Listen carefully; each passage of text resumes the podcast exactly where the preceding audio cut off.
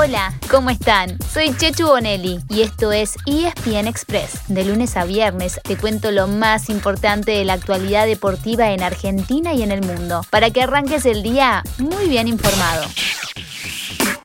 El fin de semana tuvimos nuevamente acción de la Copa América y esta noche vuelve a jugar Argentina. Pero antes, repasamos lo que sucedió ayer. Por el grupo B, el de Brasil, que tuvo fecha libre, Venezuela y Ecuador empataron 2 a 2 en un partido con muchas emociones. Los ecuatorianos estuvieron dos veces al frente en el marcador, pero la Vinotinto peleó hasta el final y llegó al empate en el descuento. Y en el segundo turno, Perú salió del fondo derrotando a Colombia, que igual se mantuvo en el segundo lugar.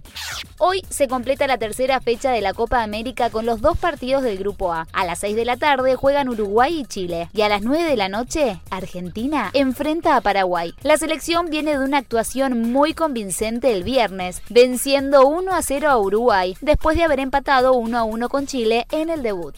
Y eso es lo que más preocupa, el descanso o realmente cómo llegaría en el partido de mañana. Y por eso nos tomamos un tiempo para evaluar y, y lógicamente que los jugadores que salgan a la cancha en, la, en las mejores condiciones y si no, que salga el compañero.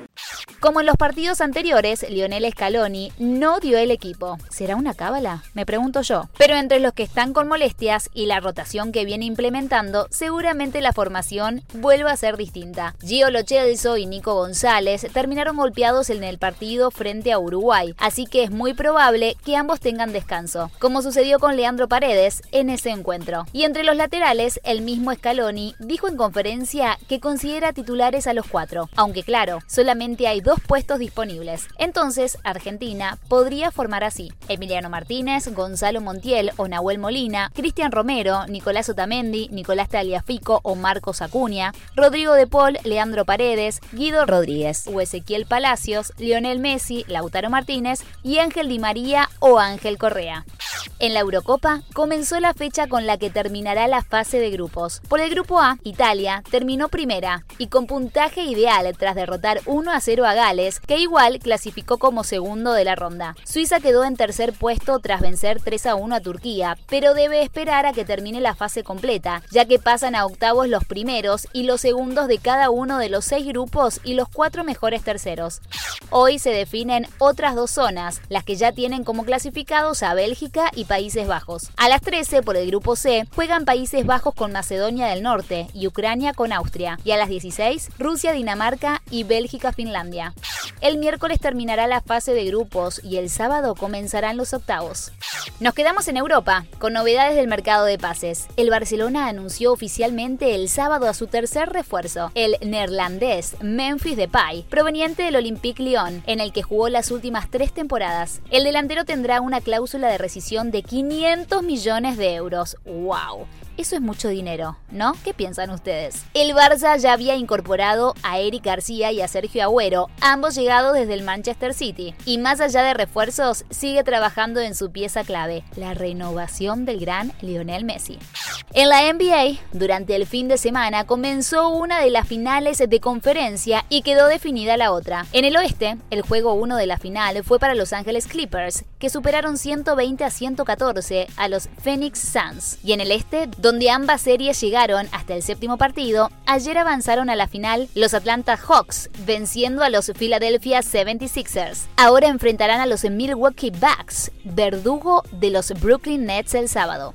En el tenis terminaron algunos torneos sobre césped y comenzaron otros, todos pensando en Wimbledon que arranca el lunes. Sí, el lunes que viene. Nadia Podoroska tuvo un debut muy sólido en Bad Homburg, despachando 6-0 y 6-3 a la junior local Mara Good, que había recibido una invitación. Ahora jugará el martes por octavos de final con la rumana Patricia Tick.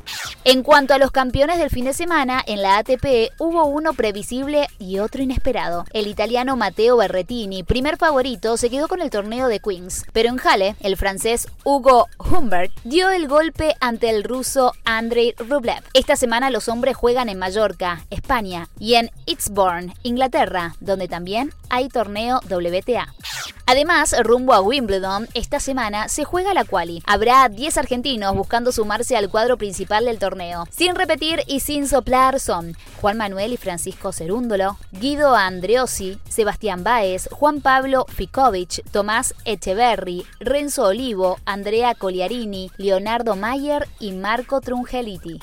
En el rugby se acerca el cierre de la primera parte de la temporada, antes de la ventana internacional de julio. El Super Rugby Trans Tasman tuvo final neozelandesa y Blues fue campeón derrotando 23-15 a Highlanders.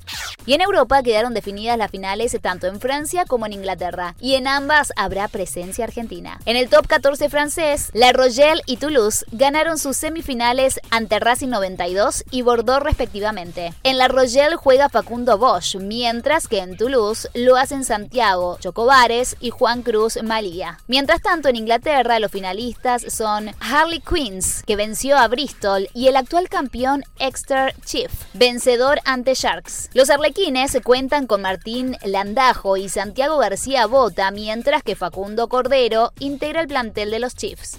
Por otro lado, el seleccionado femenino argentino de Seven participó en Mónaco de un repechaje para clasificar a los Juegos Olímpicos de Tokio, pero se quedó afuera tras perder en semifinales ante Hong Kong.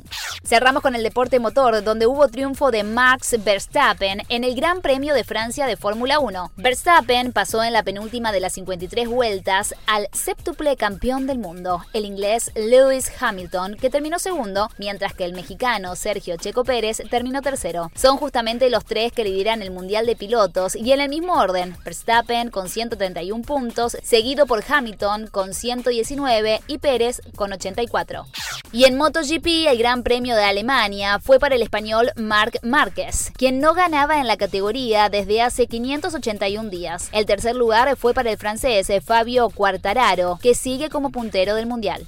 Y eso fue lo mejor que tenemos para vos de todo lo que ha sucedido el fin de semana. Pero como el deporte no para, esta tarde les vamos a contar todo lo que hay para ver en la semana en otra edición especial de ESPN Express.